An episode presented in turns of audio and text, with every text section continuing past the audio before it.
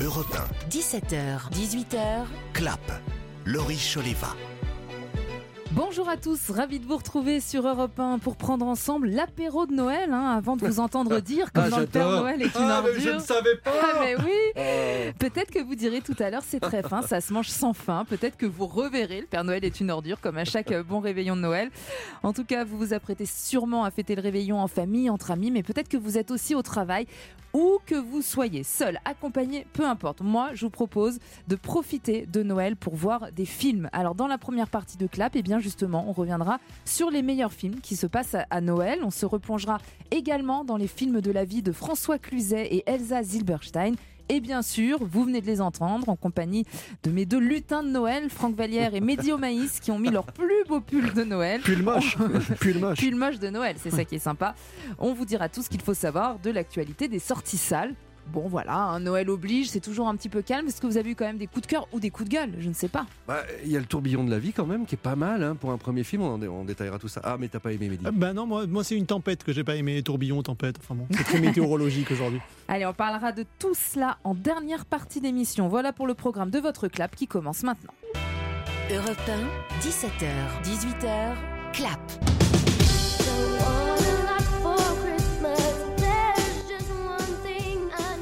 Et oui, c'est Noël et c'est un peu notre Madeleine de Proust, notre rituel, la musique qui nous fait du bien. All I Want for Christmas, bande originale du film Love Actually, l'une des comédies les plus regardées à Noël. Ok, allons-y. Allons nous gaver d'amour jusqu'à en crever. Oui,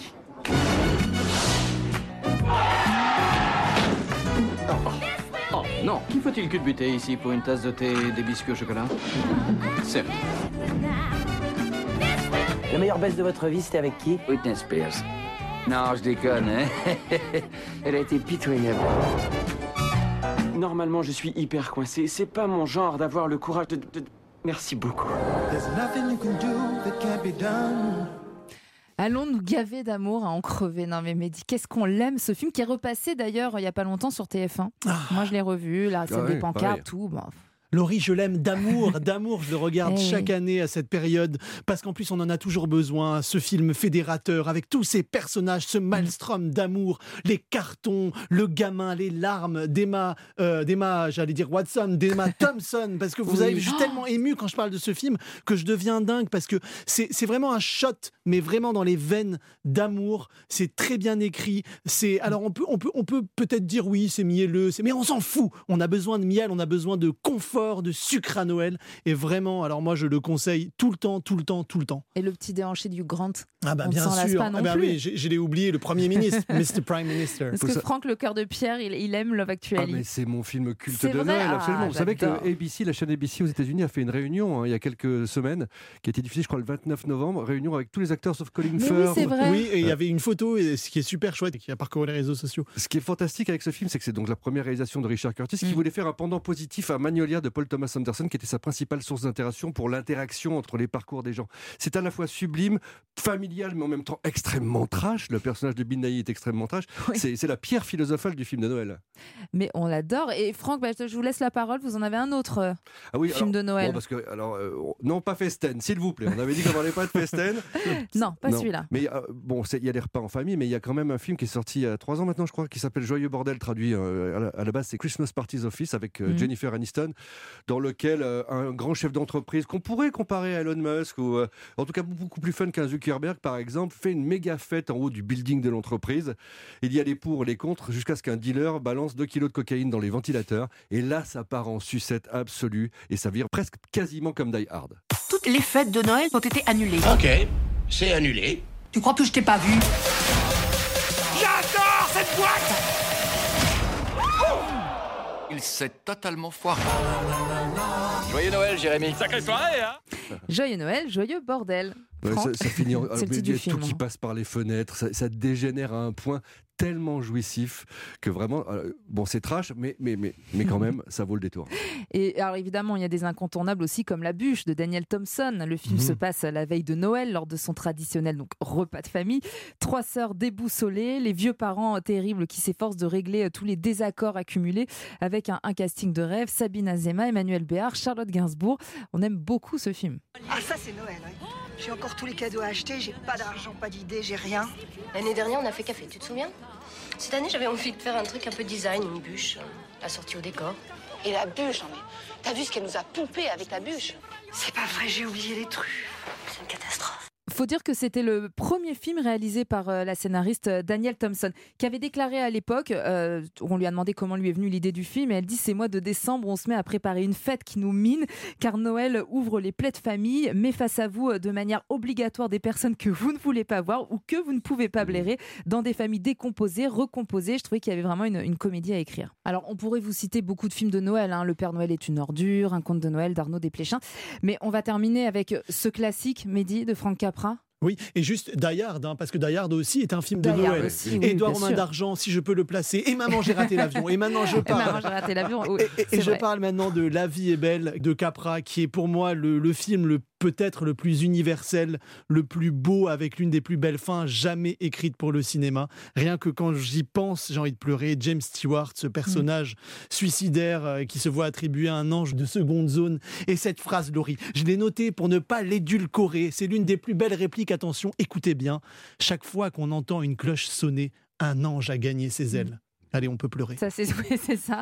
Ce qui est étonnant, c'est que Noël. ce film a été un échec à sa sortie. En fait, il a été redécouvert par les générations suivantes parce qu'il apparaît notamment dans Maman, j'ai raté l'avion, ou dans les Gremlins aussi. Il apparaît. euh, C'est c'est devenu, euh, au travers des générations, un classique, alors qu'au début, ça n'avait pas marché. Qu'est-ce que vous voulez, Madeleine?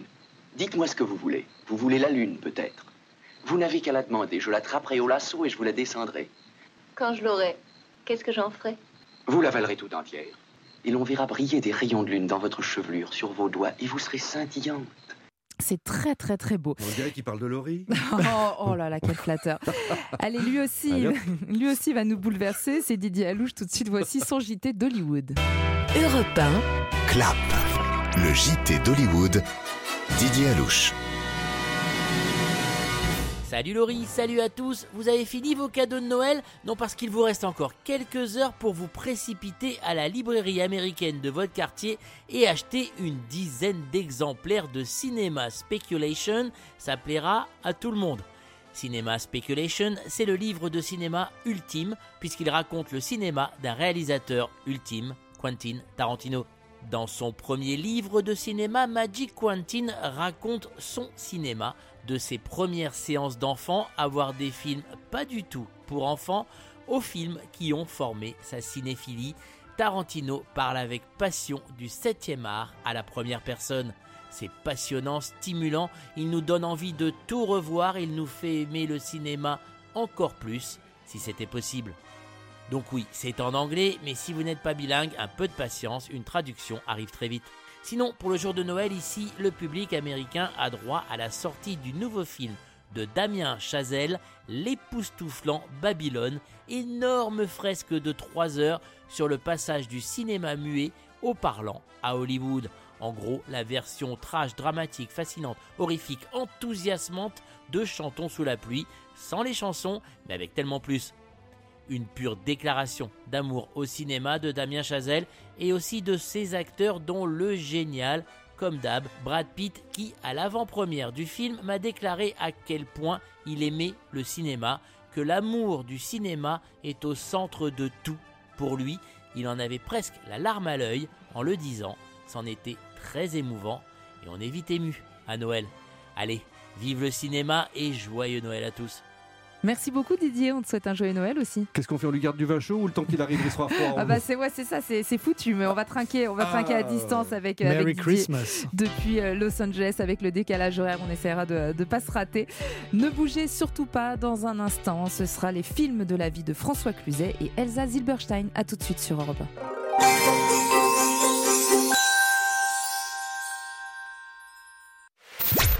17h, 18h, clap, Laurie Choleva sur Europe Vous êtes bien à l'écoute de Clap et pour ce jour de réveillon, je vous propose de vous replonger dans les films de la vie de François Cluzet, venu il y a quelques semaines me parler du film Canaille.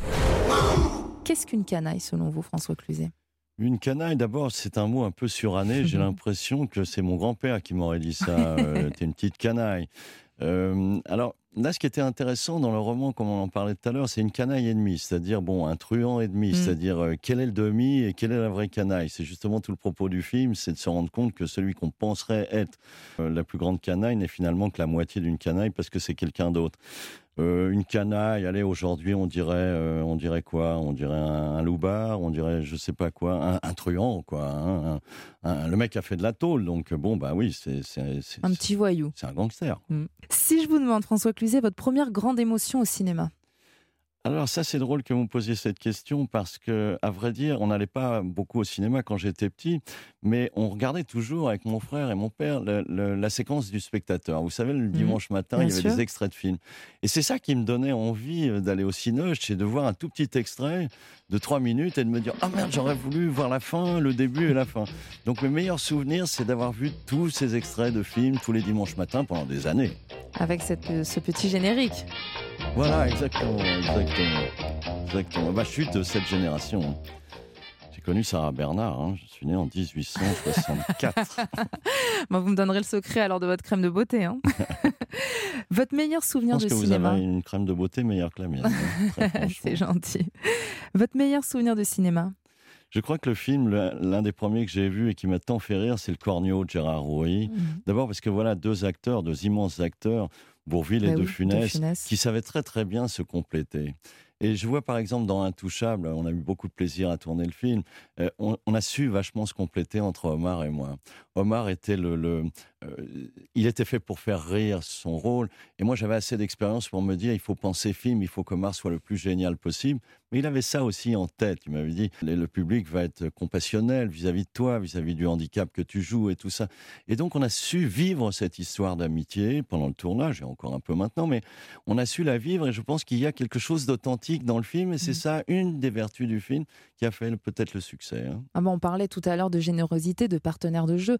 Dans Intouchable, vous avez un rôle très difficile parce que vous êtes euh, une personne handicapée. Vous n'avez pas beaucoup de mots. Vous, vous jouez vraiment uniquement avec euh, de la gestuelle et vous donnez la partition à, à Omar pour le faire exploser. C'est Voilà, magnifique. exactement. Mais j'étais content. Vous savez, je, je viens du théâtre et encore une fois, il faut, il faut penser film. On peut pas penser que rôle. Si j'avais voulu marcher sur les plates-bandes d'Omar, on aurait foiré le film. Et on s'est très bien entendu parce qu'on a été des vrais partenaires l'un pour l'autre.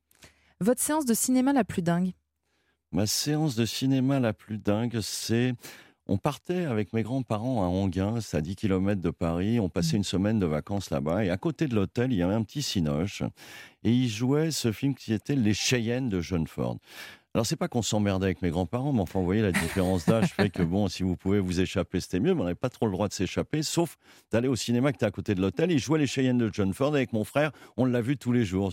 Donc, sept fois de suite. Et ça, c'était assez dingue. Ce qui fait que je connais le film par cœur. Votre frère, c'était votre grand frère? C'était mon grand frère, oui, Philippe. Vous étiez très proche. À l'époque, on était 400 très coups. proches. De fait. Le film que vous conseillez à un enfant, François Cluzet Alors moi, j'ai un souvenir d'avoir vu assez jeune les courts-métrages de Buster Keaton. Et franchement, il y a une poésie fantastique là-dedans. Après, j'ai retenu un truc complètement dingue. C'est que Buster Keaton expliquait que quand ils avaient l'idée de départ du court-métrage, ils cherchaient la fin et ils tournaient. C'est-à-dire qu'ils avaient le début, ils avaient la fin, ils n'avaient pas ce qui se passait entre le début et la fin, mais en cours de tournage, ils le trouvaient. le trouvait. Si je trouve que bon, il faut, vous voyez, une immédiateté. La caméra est là, mais vous savez pas ce que vous allez jouer, mais vous avez le début et la fin. Bah, il faut aller vers la fin. Et il souriait pas, Buster Keaton. Oui, c'est une espèce de, de clown austère, Oui, comme ça, énigmatique. Il y avait mais- Chaplin d'un côté, Buster Keaton de l'autre. Exactement. Vous êtes plus euh, team euh, Chaplin ou Buster Non, Keaton c'est comme les Beatles et les Rolling Stones. On peut euh, pas J'aime les deux, quoi. Si je vous demande une réplique culte, Dans Les Apprentis, moi j'ai beaucoup d'admiration pour Salvadori. Vous savez, c'est un grand metteur en scène, mais c'est aussi un, grand dialoguiste. Et je disais à Guillaume Depardieu encore, euh, tu peux essayer de piquer euh, autre chose que des trucs carrés? Je sais pas, une salade, un machin et tout ça, parce qu'évidemment, il va au supermarché euh, et il pique des trucs. On avait une complicité formidable avec Guillaume Encore un duo, hein. vous avez fait des- duo, beaucoup de hein. duos hein, dans votre Ouais, film. Ouais, ouais, forts. j'aime Bon, là, c'est deux ça. losers. Ce, film est, ce film est J'aime génial. aussi les duos avec les filles, parce que Mm. ça, c'est intéressant. Parce que, alors, vraiment, là, par contre, on a un lac, euh, pour pas dire un continent entre nous. Donc, ça, c'est chouette. Une réplique aussi dans Les Apprentis qui est géniale. Vous faites quoi de vos affaires sales?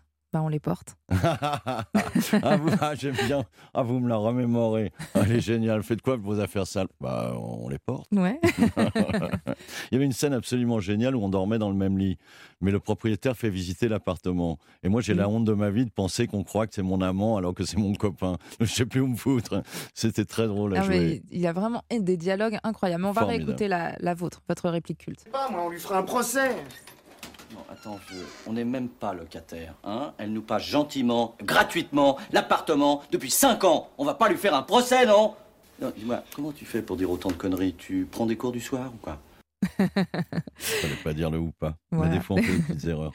Les apprentis. Si vous ne deviez garder qu'un seul film de votre filmographie, Je dirais L'Enfer de Claude Chabrol, plus encore pour Chabrol, pour Chacha que pour le film, parce que j'ai pas la distance pour juger le film. Mais Chabrol a été vraiment une chance dans ma vie parce que il avait une grande éthique, il était supérieurement intelligent, tellement plus que je ne peux l'être, et aussi beaucoup de culture.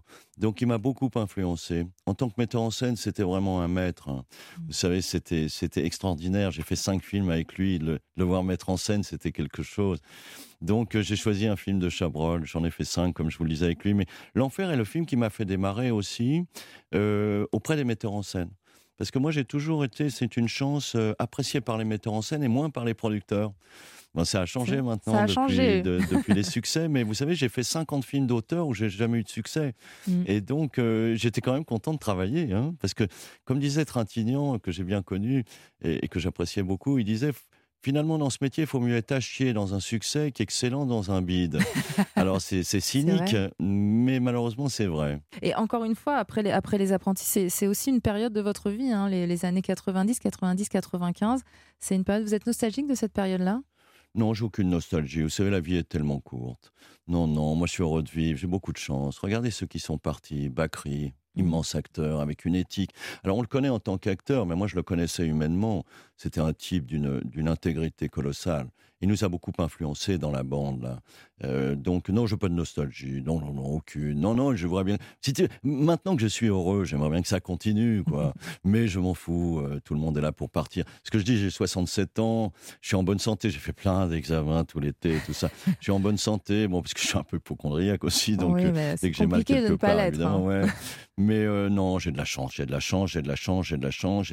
Alors après, on me dit la chance n'existe pas. Je dis, bah moi, si elle n'existe pas, je préfère quand même y croire. Oui, Moi aussi. Vous venez de dire maintenant je suis heureux. Ça fait combien de temps que vous êtes heureux? Euh, très heureux depuis que je me suis marié avec Nargis, Mmh. c'est-à-dire j'avais 54 ans, euh, j'ai marqué un point comme ça, je lui ai dit, euh, moi je sais pas draguer, je sais pas plaire et tout ça, j'ai toujours été choisi plus par les filles que, de- que j'ai- beaucoup de mal à faire. Bah, D'abord j'ai été élevé entre mon père et mon frère, j'avais ni sœur, ni ma mère était partie, donc j'avais beaucoup de, de mal à aborder les filles, j'étais trop timide.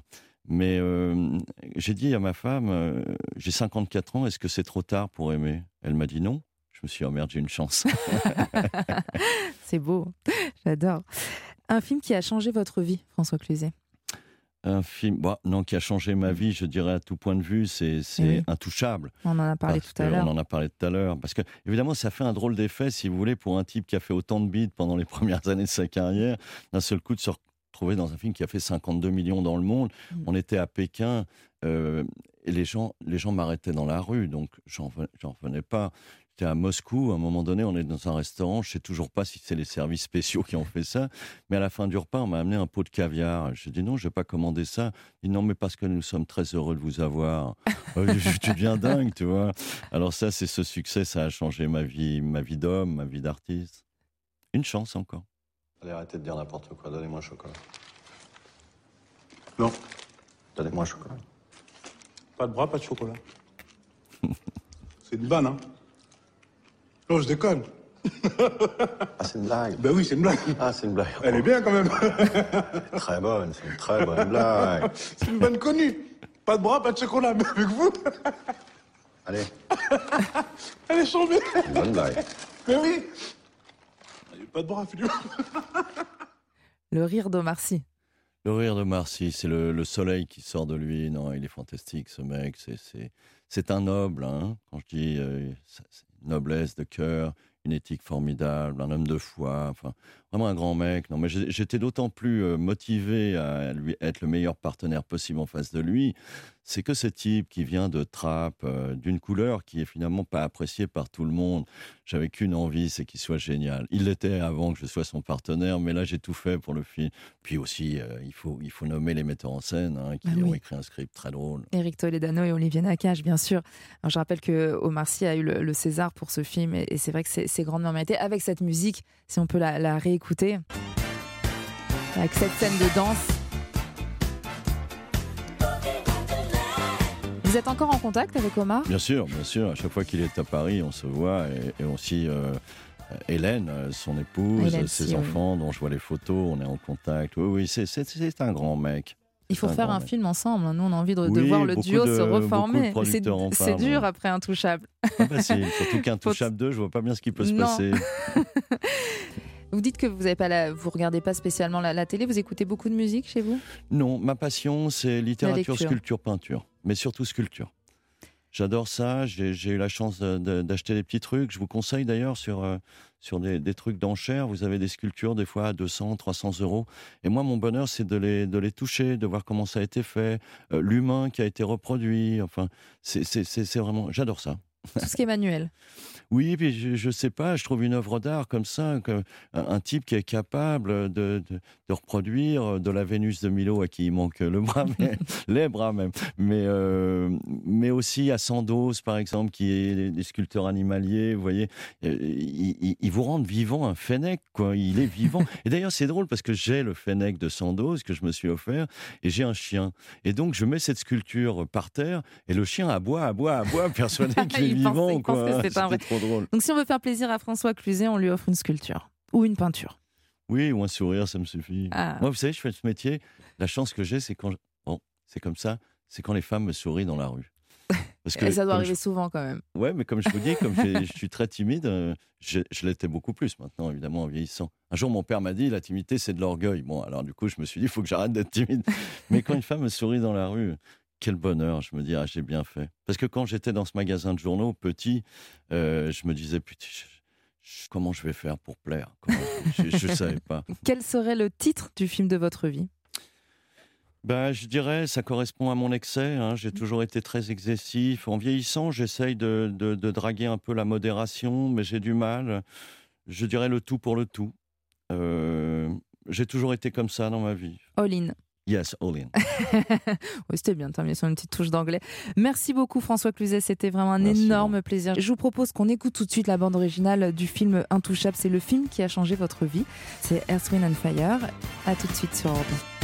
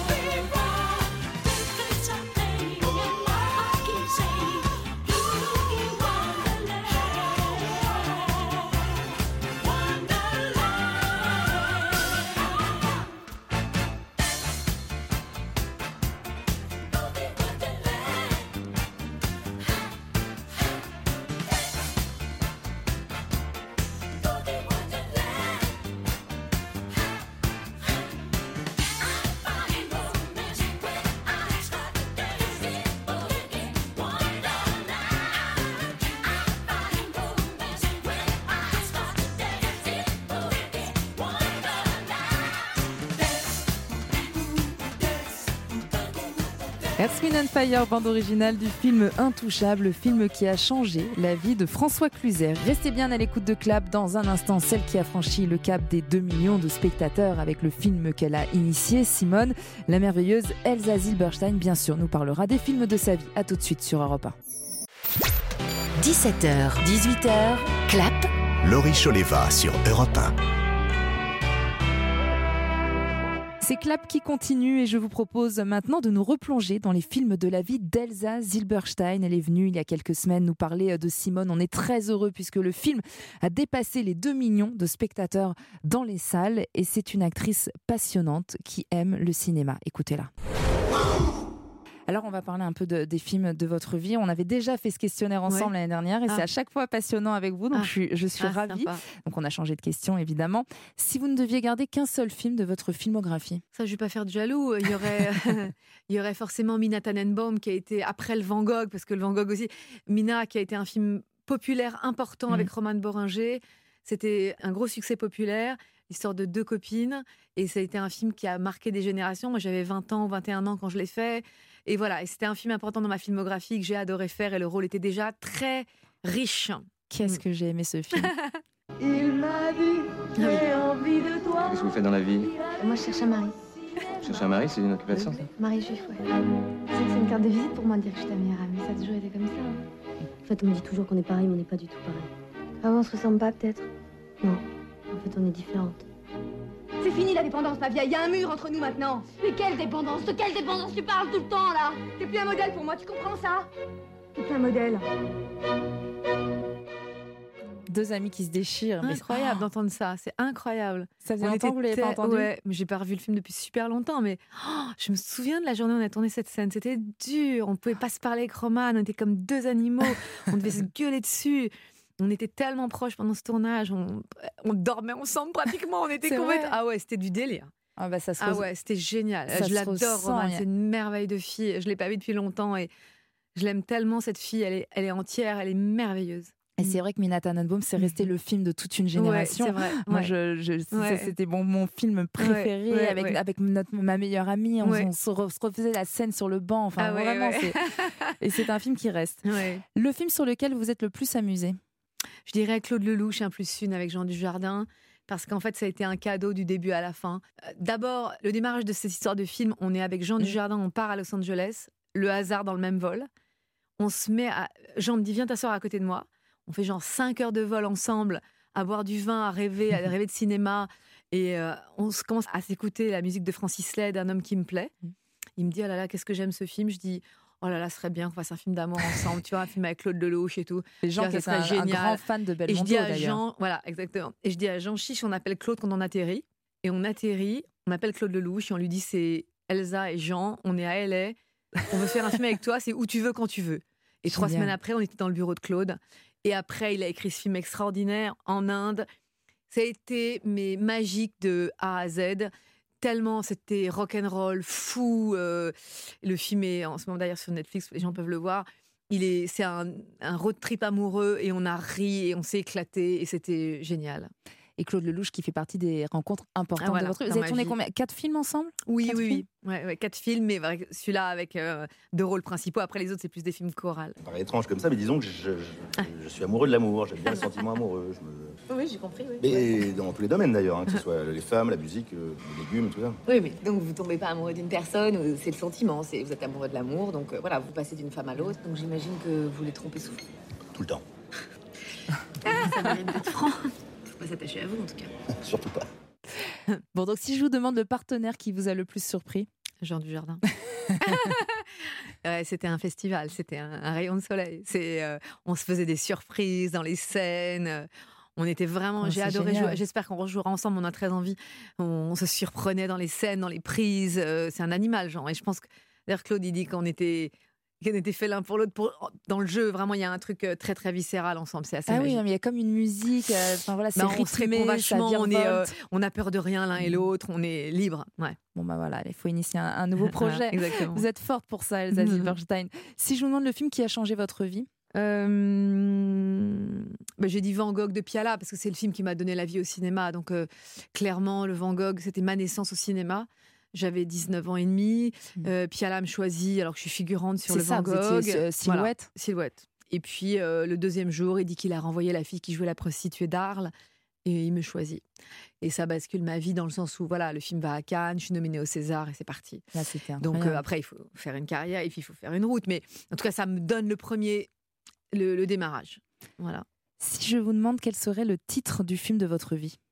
Bah, J'ai dit d'est en ouest ou d'ouest en est. euh, par rapport à l'Amérique, toujours, il y a beaucoup de choses qui se passent euh, loin. J'ai dit ça parce que j'ai un sens du voyage. euh, je suis curieuse de nature et en fait, euh, je me suis rendu compte que quand on bouge, tout bouge autour de soi.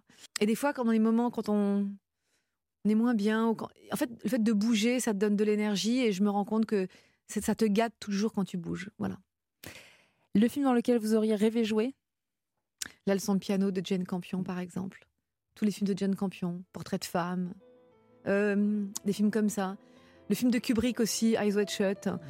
Euh, des films avec des grands metteurs en scène. Après Marie et femme de Woody Allen aussi, parce que je suis folle d'un monologue de Judy Davis. euh, Je l'avais même appris par cœur. Voilà, Bon, des de films comme ça. En vrai, faut pas vous lancer. non, mais elle est tellement passionnée, Elsa. elle- Peut-être Julianne Moore dans Magnolia aussi. Julianne Moore dans Magnolia, la scène dans la pharmacie. Ah oui, elle est fantastique. Incroyable. La scène d'ailleurs après la pharmacie aussi, elle est fantastique. J'ai revu le film. Voilà. Ont des grandes prestations Voilà, d'a- d'actrices ouais, ouais. sous le regard de grands metteurs Voilà, en scène. voilà. À qui, bon, on va, ça- c'est un peu plus léger, mais à qui avez-vous dit non, mais normalement, je suis beaucoup plus jolie que ça? La honte. En fait, je joue au théâtre à ce moment-là, j'étais un peu fatiguée et je vais au café de la Palette et je m'assois je fais un, sorte de à. Saint-Germain-des-Prés, pardon, ouais, ouais. un petit café super mignon euh, dans Saint-Germain. Et je, je fais un espèce de double take et je vois qu'il y a, je me dis mais c'est Bradley Cooper qui est assis là? Bon, je m'assois à côté de lui. Je suis avec une copine, on discute, puis à un moment je fais Are you Bradley Cooper Il me fait oui avec un français parfait. On commence à parler un peu pendant un quart d'heure avec lui. Je lui dis que je suis au théâtre en ce moment et je dis cette phrase énorme. non, mais normalement, je suis beaucoup plus jolie que ça. Mais c'est tellement mignon. N'importe quoi. Je dis, qu'est-ce est-ce que qu'il je a suis assez fatiguée Il me dit non, mais t'es très bien comme t'es. Mais voilà. Mais est-ce qu'il est venu vous voir au théâtre alors? Non, il n'est pas venu, il n'est pas venu. Non, voilà. franchement, Bradley. Euh, J'ai juste deux questions après, je vais Ouais. être obligée de vous laisser Non, partir. C'est un déchirement. Dans lequel de vos films on peut entendre cette phrase? Et alors là, je, je suis sûre que vous l'avez trouvé, trouvé. Vous savez ce que c'est qu'un stalker? Oui, c'est Selfie, le film de Marc Fitoussi. Bravo. Euh, Dans lequel de vos films on peut entendre cette phrase La forme, c'est le fond qui remonte à la surface. C'est pas si facile en vrai celle-là. C'est pas un plus sud, non? Non. Euh, Un peu récent. Film d'un humoriste. Ah, Enfin, Franck. Dubos, la tête de l'emploi? Ouais, tout le monde debout. Tout le monde debout, tout le monde debout, je veux dire. J'allais dire ça. Tout le monde debout. Ouais, absolument. Bon, ça là, vous allez trouver. Les seuls types qui me regardent, ce sont les mecs de 40 ans vulgaires qui aiment les grosses. Moi, par exemple, euh, je sais que je suis moche. Non, t'es pas moche. Ah, dans Mina. Ah si, Mm. faut bien Ah, sont oui. les mecs avec moi. Hein. Oh bah, tu, tu dis ça, mais moi, qu'est-ce que je devrais dire? Les seuls types qui me regardent, c'est les mecs de 40 ans vulgaires qui aiment les grosses. C'est complètement taré. Ouais, De toute façon, on peut faire tous les discours qu'on veut. Pour une fillette moche, c'est une interdiction de la nature. Oh. Et la dernière question, parce que j'avais envie de, de reparler de ce film, comment, dans quel film vous dites comment définir la mémoire? Simone Veil. Et voilà. Comment définir la mémoire? Que nous le voulions ou non, que nous le sachions ou non, nous sommes responsables de ce qui nous unira demain. Simone Terrible, hein La dernière question pour euh, faire un rappel. Qu'est-ce que la mémoire pour vous, Elsa Justement, c'est le passé qui nous construit, qui nous a fait, et l'avenir. On est responsable de notre avenir. On peut apprendre de l'histoire, mais il faut pas refaire les mêmes erreurs. Et des fois, tu te rends compte que on n'apprend pas de notre passé. Le film parle de ça aussi. C'est comme une piqûre de rappel, ce film aussi, sans tomber dans le côté leçon. Mais je trouve ça beau d'avoir un film qui nous parle de notre époque, de notre siècle, de ce qu'on a vécu. Et si tout d'un coup ça peut éveiller les consciences et réveiller les mémoires, c'est ça un film aussi. Et c'est pour ça que c'est beau de faire un film politique aussi. Et c'est l'une des vertus du cinéma. Merci beaucoup Elsa Zilberstein. Je vous propose qu'on écoute tout de suite justement la bande originale de Allez. Mina Tannenbaum. Je me fais plaisir Ah ouais. euh, jusqu'au bout. Ouais. Il venait d'avoir 18 ans euh, de Dalida. à tout de suite sur Europe 1. Merci, merci mille Elsa. fois. Il venait d'avoir 18 ans, il était beau comme un enfant, fort comme un homme. C'était l'été évidemment, et j'ai compté en le voyant mes nuits d'automne. J'ai mis de l'ordre à mes cheveux, peu plus de noir sur mes yeux, ça la fait rire. Approché de moi, j'aurais donné n'importe quoi pour le séduire. Il venait d'avoir 18 ans, c'était le plus bel argument de sa victoire. Il ne m'a pas parlé d'amour, il pensait que les mots d'amour sont dérisoires.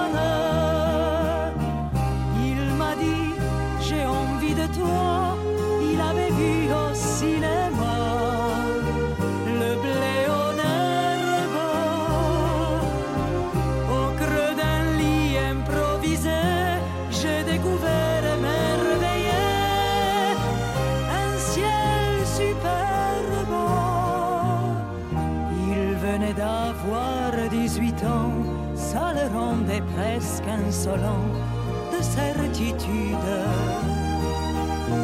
Et pendant qu'il se rhabillait, déjà vaincu, je retrouvais ma solitude. J'aurais voulu le retenir, pourtant je l'ai laissé partir sans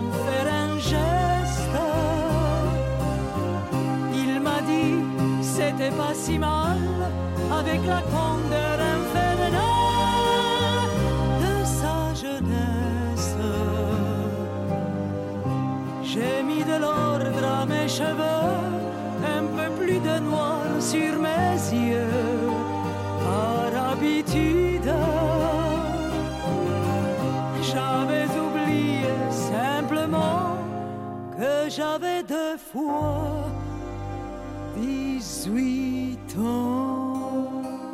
D'avoir 18 ans, bande originale du film Mina Tannenbaum avec Elsa Zilberstein qui était mon invité cette semaine. Ne bougez pas dans un instant, Franck Vallière et Mehdi Maïs vous diront tout ce qu'il faut savoir de l'actualité des sorties salles. À tout de suite sur Europe 1. Joyeux Noël sur Europe 17h, 18h, clap. 1. Laurie Choleva sur Europe 1.